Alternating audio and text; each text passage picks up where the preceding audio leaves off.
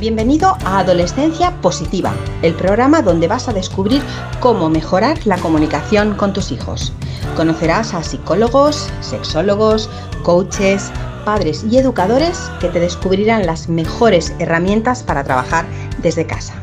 Comienza tu camino hacia el buen entendimiento en este nuevo episodio con Diana Alacén.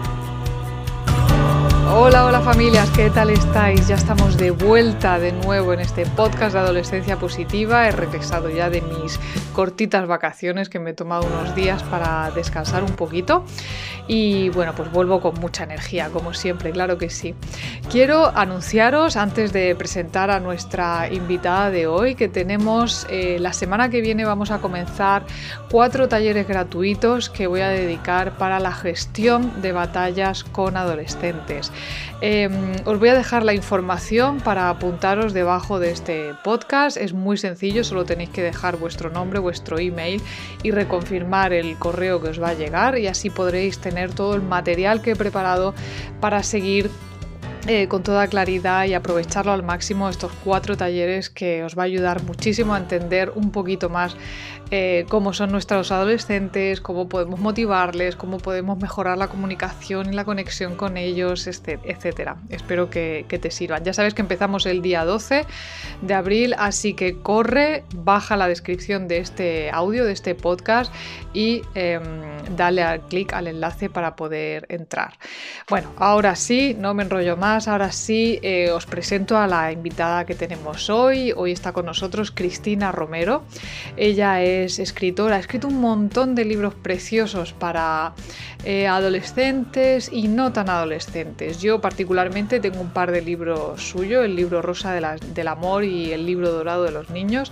Em, los he leído con mis hijos y debo decir que son preciosos. Bueno, em, Cristina trabaja acompañando emocionalmente a las familias en sus procesos desde la psicomotricidad y el juego libre en un centro, el Centro Senda en Barcelona, y ha tenido la amabilidad de contarnos hoy em, pues cosas muy profundas realmente, el cómo debemos aprender a amarnos a nosotros mismos, cómo enseñar a nuestros hijos a amarse, a amar su cuerpo, a amar su condición, a amar sus pensamientos desde la infancia, la, la adolescencia, mm, a amar también nosotras como madres nuestra maternidad, la reconexión con la naturaleza, con el corazón y con el cuerpo.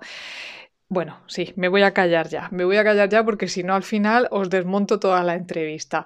Vamos con Cristina. Bueno, Cristina, lo primero que quiero hacer es darte la enhorabuena por esos libros tan bonitos que escribes y, y bueno, me gustaría empezar a preguntarte ya a saco, yo voy a saco, ¿vale? Em, ¿Por qué empezaste a escribir? Este, este tipo de, libros? Eh, lo primero, lo primero fue que con el nacimiento de mi segundo hijo me di cuenta de que lo necesitaba como, como el agua, o sea, necesitaba yo escribir para nutrirme a mí misma. ¿Sabes esta cosa que dices, wow, lo que yo siento, o sea, la, la conexión, la pasión que yo siento con esto, eh, bueno, no me la da otra cosa. Y entonces yo escribía porque lo necesitaba, o sea, era algo como, no sé, como que cuando encuentras, no sé, un camino por el bosque y dices, ¿cómo no he venido antes? ¿No? Pues era algo así, ¿no? Como decir, ¿cómo no voy a venir aquí todas las veces que pueda? Y esa es mi, ¿no? Como mi, mi vivencia, ¿no? De decir, es que no puedo hacer otra cosa. O sea, es como lo que más, más, más alegría, más me llena, más me conecta, ¿no? Es como ese momento que dices, wow, esto lo escribo para mí.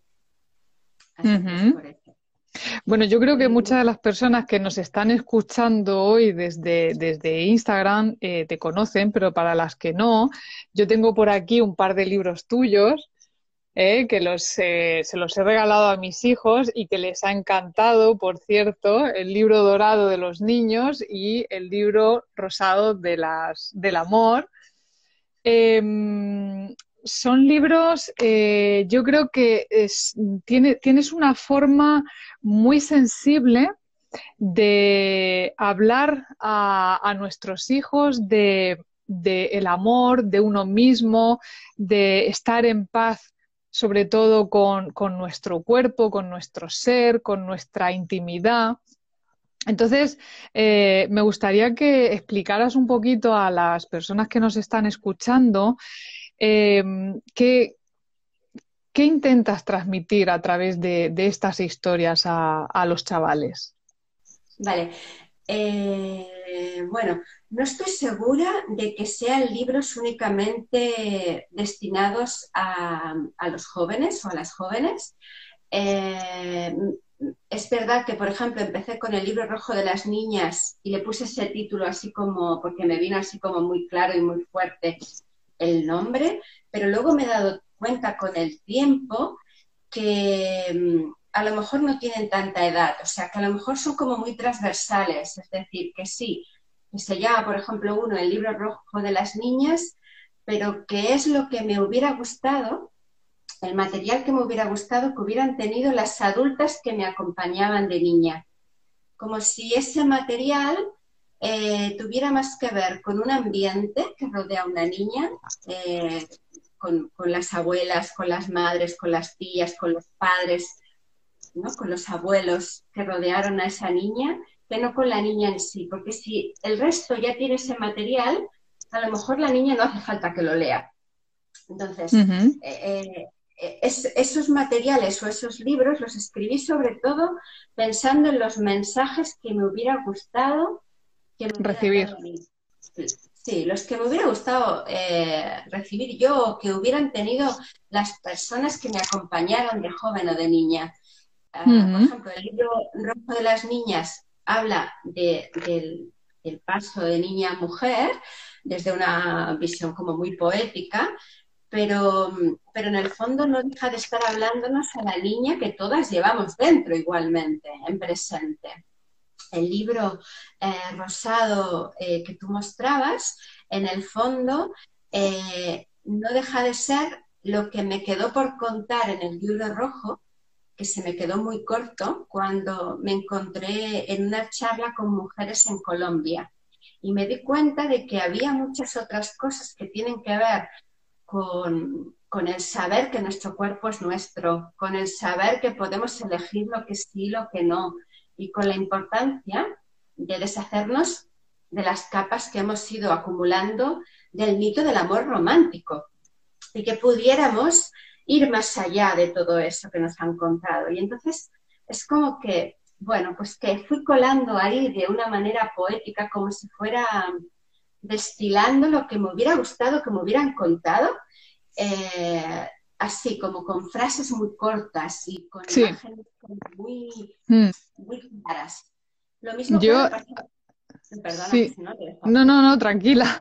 Yo, em, yo, yo, lo he leído con, con, mis hijos, ¿vale? Con mi hijo, por ejemplo, de, de 12 años, el libro dorado de, las niñas, de los niños, y además hay una cosa que nos ha gustado mucho a los dos, cuando dices que em, no está escondido en la fuerza, o sea, el poder eh, tuyo no está escondido en la fuerza de tus músculos, ni tampoco depende de lo mucho que hagas o de lo lejos que llegues, sino que lo guardas desde siempre en ti.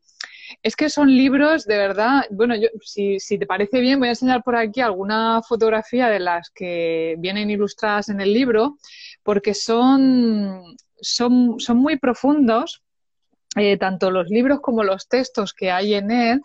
Eh, yo al principio pensé que no lo iba a entender, ¿no? Mm, él tiene 12 años y yo pensaba que quizás no iba a entender lo que había escrito porque son eh, bueno, los chavales de ahora, pues cuántas veces escuchan por la televisión, por las redes sociales, entre los amigos, que a ver quién es más fuerte, a ver quién puede más, a ver quién corre más rápido, a ver quién levanta más peso, a ver quién mete más goles, ¿no?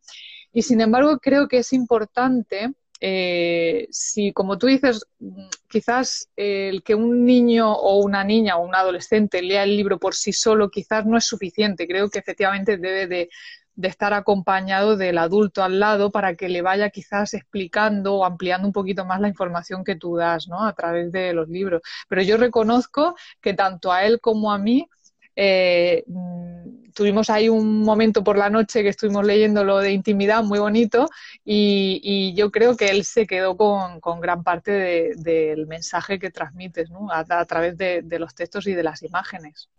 Yo tengo la experiencia, el feedback de niños pequeños que lo han tenido desde siempre a mano, eh, formando parte de su ambiente, digamos, pues que se han fijado en las ilustraciones, que, han visto a su papá eh, leyéndolo o que, o que forma parte de su vida de siempre, digámoslo así, y, lo valoran desde un punto de vista que va más allá de entender claramente los textos.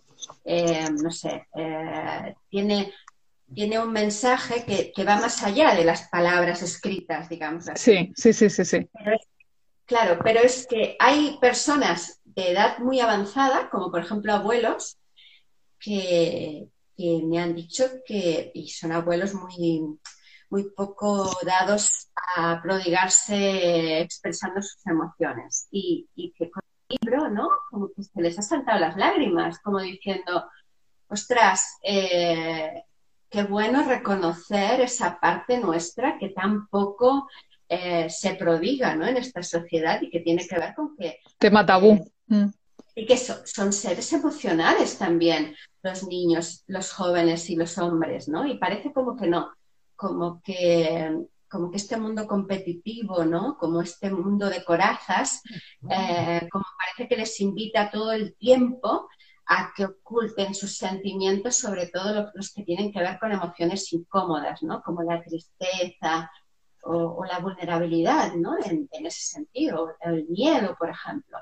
Y me gustaba sobre todo reflejarlo eh, desde muy pequeños, ¿no? Que pudieran que los hombres y que, eh, que son que las lágrimas son medicinales, por ejemplo, ¿no? Porque esta sociedad justamente les va a dar muchos mensajes en la dirección contraria, ya sabemos, ¿no? Eh, Cristina, yo eh, cuando mi hija vio el, libro de las, de las niñas me decía, mamá, pero si sale ahí una vagina. Fue lo primero que se le pasó por la cabeza, mamá, pero si sale ahí una, una vagina. Claro, vamos a ver, vamos a sentarnos a leer esto tranquilamente y voy a, y voy a contarte con lo que me quedé sobre todo del libro de las niñas y es quien pueda seguirte en tu camino de respeto es quien verdaderamente te ama me encantó esa frase, me encantó porque es verdad que educamos a nuestros hijos y de hecho este fin de semana subí un, audio en nuestro grupo de Telegram hablando de por qué no debemos obligar a nuestros hijos a ser amables ya desde pequeñitos, ¿no? Que les obligamos a que tengan que dar besos a las personas que no conocen, a los desconocidos por quedar bien, a los abuelos cuando a lo mejor no les apetece, eh, a personas que, que, que, ellos, eh, y además fíjate que, que casi todos los niños lo, lo hacen, ¿no? ¿no? No quieren dar besos, se sienten incómodos. Y sin embargo, los adultos nos empeñamos en que acepten el que sean agradables con las personas y el que, el que tienen que agradar, básicamente. Les educamos desde pequeñitos a agradar a la gente. Y claro, no nos damos cuenta que esto luego, eh, de más mayores, tiene también una serie de consecuencias que puede dañar también eh, eh, nuestra, nuestra autoestima o, nuestros valores o nuestra intimidad, porque a lo mejor algo tan absurdo como que un compañero de trabajo o un compañero de clase eh, te, te coja así del brazo cuando a lo mejor a ti te resulta incómodo, no, eres, no te atreves a decir nada porque como nos han enseñado que tenemos que agradar, que tenemos que ser amables y a lo mejor tú por dentro te estás sintiendo incómoda y dices que no me apetece que me coja del brazo de la forma que lo está haciendo, ¿no? Pero como nos han enseñado a que tenemos que ser educados, agradables y, no protestar, pues ahí que vamos tragando, claro, y luego suceden cosas incluso peores, ¿no? Por, por, el, por el no desagradar a la gente.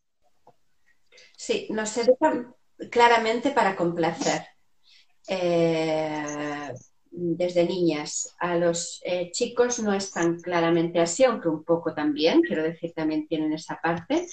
Pero nosotras, eh, además hay estudios que hablan de que desde los siete años la diferencia es muy clara entre niños y niñas y nosotras estamos mucho más pendientes de la opinión del resto que de la nuestra.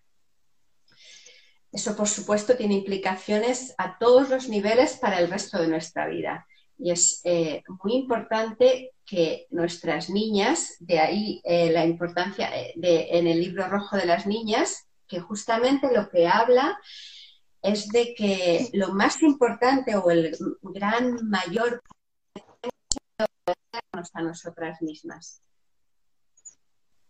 Porque esta sociedad va a intentar por todos los medios que nos demos la espalda al respeto por nuestro ritmo, a la escucha por nuestro cuerpo, a por, nuestras necesidades verdaderas y auténticas. Entonces, em, seguimos siendo muy poderosas para volver a recuperar esa senda, pero no deja de ser ir contracorriente, contra una sociedad entera que desde muy niñas nos va a decir que eso que sentimos o eso que necesitamos no es tan importante, sino que lo importante es que tengamos el norte de lo que para los demás sea lo importante o lo valioso. Entonces, eh, es importante que esos mensajes vayan calando en los ambientes en los que está una niña, pero no solo para la niña, sino para toda la familia. claro. Sí, sí, sí. Vamos a hablar, Cristina, si te parece bien, un poquito de esas creencias limitantes que eh, heredamos desde, desde la infancia. ¿Cuáles son aquellas que realmente más daño o más nos están perjudicando? Hay tantas, pero en el fondo, sobre todo, toda esta idea y esta creencia, ¿no? De que de que lo que digan los demás de nosotros o lo que digan los demás que es importante eh, es lo que tenemos que, tener en nuestro norte, ¿no? Desde muy niñas y desde muy niños, eh, aunque suene muy bestia, ¿no? Pero somos domesticados en la educación, ¿no? Para no escuchar nuestro cuerpo, por ejemplo, ¿no? Durante largas horas estar sentados. Eh, sin, sin atender, pues no sé, lo que realmente... Luego eso para el sistema productivo es, es genial, porque luego somos eh, capaces de pasarnos largas horas sentados sin movernos y sin, y sin hacer eh, lo que realmente necesitamos. Entonces, una de las creencias eh, más, más arraigadas es esa, ¿no? El no ponernos en el centro, en el que no somos lo más importante de nuestra vida, que no somos eh, valiosos o que no somos importantes, ¿no? Luego de esa pasamos al creer que no somos suficientes. Y entonces, eh, al creer que no somos suficientes, nos pasamos el día con la lengua afuera, eh, sobre todo las, las, mujeres adultas, ¿no? Que tenemos, vivimos en modo adulto de supervivencia, y nos pasamos toda la vida, ¿no? Creyendo que no hacemos suficiente, ¿no? O por nuestro, nuestra pareja, o por el mundo, o por, no sé. Entonces, em, esa es una gran creencia desterrar. Claro que somos suficientes, ¿no? Y claro que, y claro que nos podemos aflojar en eso que somos. Eh, y, que, y, que, tenemos que descubrir qué es eso que somos, ¿no? Y que ojalá tuviéramos toda una vida entera para descubrir cuáles son nuestros dones y nuestras áreas de mejora, pero, pero que nos pudiéramos aflojar en eso que somos, ¿no? Para mí mm. esas son creencias que, que, necesitamos ir revisando, ¿no? Que necesitamos ir eh, actualizando cada día, ¿no? Y en la mm. infancia, pues es, un gran momento, ¿no? Donde se van gestando esas dos, eh, bueno, sí, esas creencias. Hmm. Tal es así, tal es así, Cristina, que hoy precisamente he estado hablando con, una mamá que me decía que, que, estaba saturada, que es que no podía más y que se había dado cuenta de que solamente se detenía cuando ya llegaba al límite, es decir, no, muchas veces las mamás no somos capaces de parar antes de explosionar, ¿no? De decir, a ver, eh, no tengo que llegar a todo siempre. Creo que es fundamental que eh, en la familia se llegue a acuerdos y que incluso eh, cada, bueno, no cada día, pero por lo menos un día a la semana, uno de los dos en la pareja se tome el día libre porque de verdad que es muy necesario para recargar pilas. Entonces me contaba esta mamá que estaba absolutamente saturada de, toda la carga, la mochila emocional que llevaba a sus espaldas, ¿no? Pues los hijos, la casa, el trabajo, la pareja, eh, los padres, mm, por qué las mujeres muchas veces es verdad que nos empeñamos en llegar a todo y no nos damos permiso para sentirnos vulnerables de vez en cuando y, decirlo sin que tengamos que llegar a ese límite de explotar para darnos cuenta. Total. Eh, luego está el tema de que, como tú decías, eh, las madres hoy en día estamos muy solas.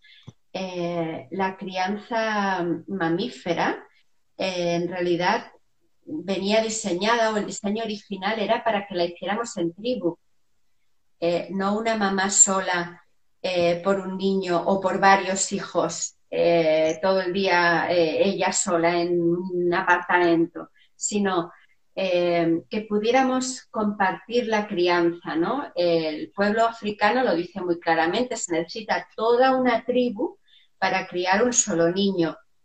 Nosotros lo hacemos al revés. 25 niños en el aula, por ejemplo, ¿no? O una mamá sola eh, o con una mamá y un papá para un niño. Eso ya es desequilibrado en sí mismo. Entonces, eh, muchas veces nos autoexigimos llegar a lugares en los que no vamos a llegar porque no, nos corresponden y porque estamos siendo muy duras con nosotras mismas. Entonces, em, la crianza de hoy en día eh, es una crianza que no cuenta con esta visión global de que lo que necesitamos es un buen amparo, una, una buena red de sostén que nos permita entregarnos a la crianza nutridas y no desnutridas, porque nos pasamos el día eh, dando, dando, dando y como tú dices, eh, necesitamos tomar mucho para poder ser presentes o para poder estar alegres eh, y renovadas con nuestros hijos y teniendo ganas de estar allí. muchas veces lo que pasa es que estamos totalmente mm, desvitalizadas porque no paramos de dar hacia afuera, dar hacia afuera, sin, eh, sin hacer el circuito de poder darnos hacia adentro para poder seguir dando. Es bueno, somos suficiente, eh, somos suficientemente válidas y valiosas, pero no somos suficientes en la crianza. Es decir, necesitamos eh, tejer una red importante de apoyo, pero no solo virtual, la virtual es maravillosa, sino una práctica, una real, una en la que eh, yo pueda quedarme con tus hijos eh, hoy toda la tarde y mañana te puedas quedar tú con todos nuestros hijos y yo pueda liberarme y yo pueda tomarme mi tarde pasear o, bailar o lo que necesite. Eso, eso sería fabuloso, ¿vale? Desde luego que sí. Entonces, eh, según tú, las claves para no malvivir la maternidad serían eh, dedicarnos tiempo a nosotras mismas. ¿Algún consejo más que nos puedas dar? Sí, la maternidad es una oportunidad, una gran oportunidad para volver a casa, para volver a, la paz con una misma. Eh, y lo que normalmente solemos hacer es vivirla desde la culpa, desde la autoexigencia. Pero si empezamos a aflojarnos en eso que somos, si empezamos a, ver a nuestra madre y a nuestro padre como, los seres humanos eh, que hicieron lo que pudieron, que eran, eh, y dejamos de creer mejores que ellos o mejores que nadie, o incluso si dejamos de creernos peores que otras personas, si en definitiva dejamos de juzgarnos y empezamos a aprovechar este trecho del camino para aprender a amarnos todo aquello que no supieron amarnos, para aprender a darnos todo aquello que no supieron darnos, eh, para aprender a estar de nuestro lado justamente cuando las cosas se pongan más complicadas, justamente cuando tengamos un peor día, cuando demos una peor respuesta a nuestros hijos, si aprendemos a, amarnos a pesar de todo, si aprendemos a amarnos grande, incondicionalmente, eh, y no a exigirnos ser diferentes a lo que somos, entonces la maternidad empieza a tomar una dimensión maravillosa. Pero hasta entonces la sufrimos, sobre todo porque eh, nos colocamos en un lugar equivocado y, no disfrutamos del viaje y del camino. Fíjate que em, a veces eh, tenemos la sensación de que, bueno, se ha escuchado, yo he leído muchos eh, artículos, ¿no? Que parece que nuestros hijos a veces nos molestan. Em, y que somos capaces de dejar a nuestros hijos para irnos a hacer cualquier cosa, ¿no? Incluso cuando son pequeñitos y vemos que están entretenidos, aprovechamos, ay, ahora que están entretenidos, voy a poner la lavadora, o voy a ir a fregar, o voy a ir a recoger. Eh, es decir, somos capaces de dejar a nuestros hijos para hacer un montón de cosas, pero no somos capaces de dejar un montón de cosas para atender a nuestros hijos. Parece que Mm, cuando ya llevamos 10 minutos con ellos ya es como, uff, ya me he saturado. Y esto lo he escuchado yo en muchas mamás eh, yo recuerdo que a mí me pasaba también, incluso cuando mis hijos eran más pequeños, que eh, me sentaba a jugar con ellos y a los 5 o 10 minutos ya me aburría. Yo decía, pues es que me, aburre esto, el juego este, ¿no? Eh, por suerte ya cada vez eso lo, he ido trabajando más y es verdad que yo ahora disfruto muchísimo la compañía de mis hijos. De, hecho, los echo de menos cuando no están conmigo. Pero, mm, ¿por qué tenemos esa sensación de que a veces eh, los hijos nos molestan y somos capaces de, hacer otras cosas antes que atenderles realmente. Bueno, una de las cosas que pasa es que nuestros hijos se nutren de presencia. Eh, eso que hacen de mamá, mírame, o mamá, ven, o mamá, juega conmigo, no lo hacen por molestarnos, no lo hacen porque, no sé, porque porque estén pidiendo algo que no necesiten. En realidad lo que pasa es que se alimentan de eso, es decir, eso es su, es su alimento eh, más básico, la presencia, pero nosotros a la vez, como adultos y como adultas, hace mucho tiempo que no somos presencia. Es decir, eh, durante los siete primeros años de vida, uy, eh, parece que como que se nos acaba, ¿no? El tiempo. Sí, tranquila, tranquila. Eh, eh, durante los siete primeros años de vida, todas y todos somos presencia. Estamos en el aquí y en el ahora, no estamos pensando en el futuro ni en el, ni en el pasado. No somos mente, sino que somos cuerpo, mientras somos niñas y niños. Pero esta sociedad se encarga por todos los medios de que nos subamos al tren de la prisa y que dejemos de habitar nuestro cuerpo y que empecemos a preocuparnos por nuestro futuro, invertir el presente a favor de un supuesto futuro mejor. ¿sí? Eh, eso ocurre en la juventud y en la edad adulta. ¿Qué pasa? Que nuestros hijos nos piden presencia y nosotros estamos totalmente eh, en otro lugar. No somos, no estamos aquí y ahora, estamos en la cabeza básicamente y tenemos siempre millones de cosas mejores a nivel de productividad que hacer que simplemente detenernos a contemplar una mariquita o una hoja. Pero eh, la oportunidad es darnos cuenta de que nuestros hijos cuando nos están reclamando que volvamos a la aquí y a la hora, en realidad son grandes maestros de mindfulness. En realidad eh, hay gente que paga grandes cursos eh, de mindfulness para volver a recuperar el sabor de, estar vivo y de estar en presente. Y un niñito eh, pequeño eh, es, es, un gran maestro para volvernos a jalar y a traer y a ser presencia y a volver a ser cuerpo y emociones. Ellos viven en las emociones y en el cuerpo. Nosotros vivimos en la mente todo el tiempo.